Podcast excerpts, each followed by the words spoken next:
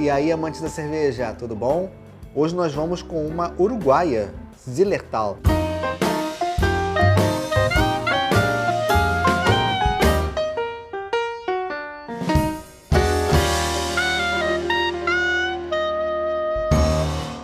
Eu não tenho muito para falar sobre essa cerveja, eu não conheço esse rótulo.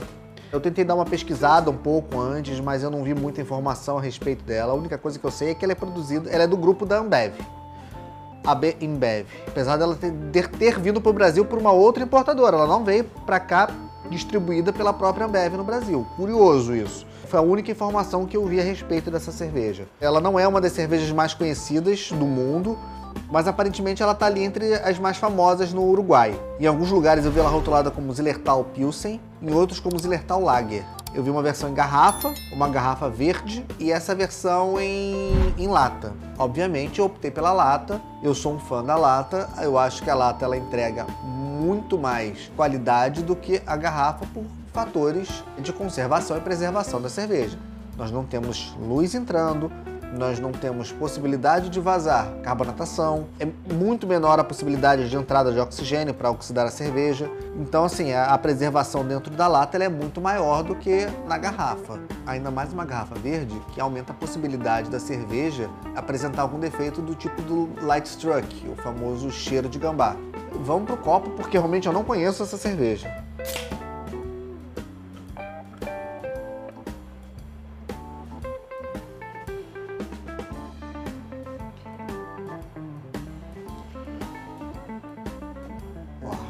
Espuma, boa formação.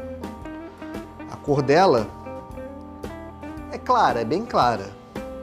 Eu diria que é quase um amarelo palha. Mas bem transparente, bem translúcido. Eu vejo nitidamente do outro lado. Aroma de malte. Aroma bem característico de malte. Nada de lúpulo.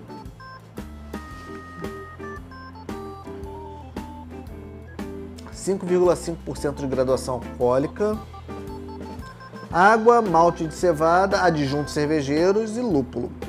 Antioxidante, etc, etc, etc.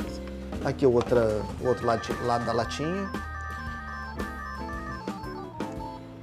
Não tem muita retenção, né? Mas tem uma leve capinha por cima, espuma branca. Malte presente, leve azedo de levedura, de fermento de pão. Qual é a data de validade dessa cerveja?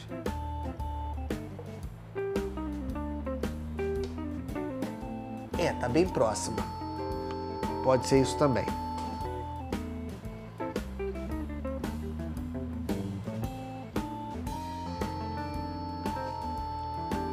Muito malte amido de milho. Malte e amido de milho. Se ela leva uma, uma carga de lúpulos mais intensa, realmente esse, esse lote não está apresentando isso, levando em consideração que a validade está muito próxima. Cervejas, na maioria dos casos, devem ser tomadas frescas. No caso dessa aqui, falta um mês para o vencimento. Se for uma cerveja que tenha já o estilo já não é um estilo lupulado. Ela é uma. Eu não diria nem que ela é uma premium lager, ela é uma American Standard Lager. Apresenta muitas características do estilo, sim. Espuma foi para o espaço, mas ela ap apresenta as características do estilo. Tá muito dentro do estilo. Mas se ela, por exemplo, tinha a intenção de trazer um pouco de lúpulo, aqui sumiu. No paladar eu sinto malte, um dulçor bem característico de malte, é, de grãos brancos, cereais brancos, o aroma que traz muito desse malte e um leve toque bem sutil de fermento de pão. Aquele fermento biológico mesmo, fermento flashman, né? bem aquela cara mesmo. O amido de milho está muito presente, muito presente. Realmente assim, é, se é, houve a intenção de trazer lúpulos para essa cerveja e trazer um certo amargor que pudesse equilibrar, já próximo da validade se perdeu. E essa é a referência que eu estou tendo nesse momento. Ela está dentro da validade, mas o lúpulo não entrega mais nada. Nada. Não traz amargor, não traz sabor, não traz equilíbrio.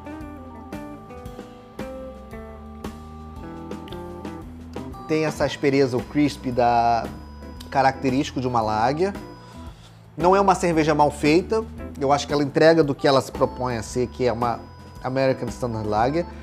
Os rótulos em que eu vi onde ela se, se vende como Pilsen, tá muito longe de uma Pilsen, muito longe. A única coisa que ela tem de Pilsen é, é o visual de uma Pilsen. Mas ela está muito longe de ser uma Pilsen.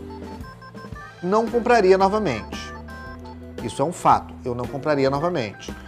A não ser que, por exemplo, eu esteja no Uruguai, veja uma versão em chopp dela, levando em consideração que a experiência que eu tive aqui já é próxima do, do vencimento, possivelmente eu provaria em chopp para ver realmente se existe uma presença do lúpulo. Levando em consideração que na pressão ali a gente está com um barril muito mais fresco.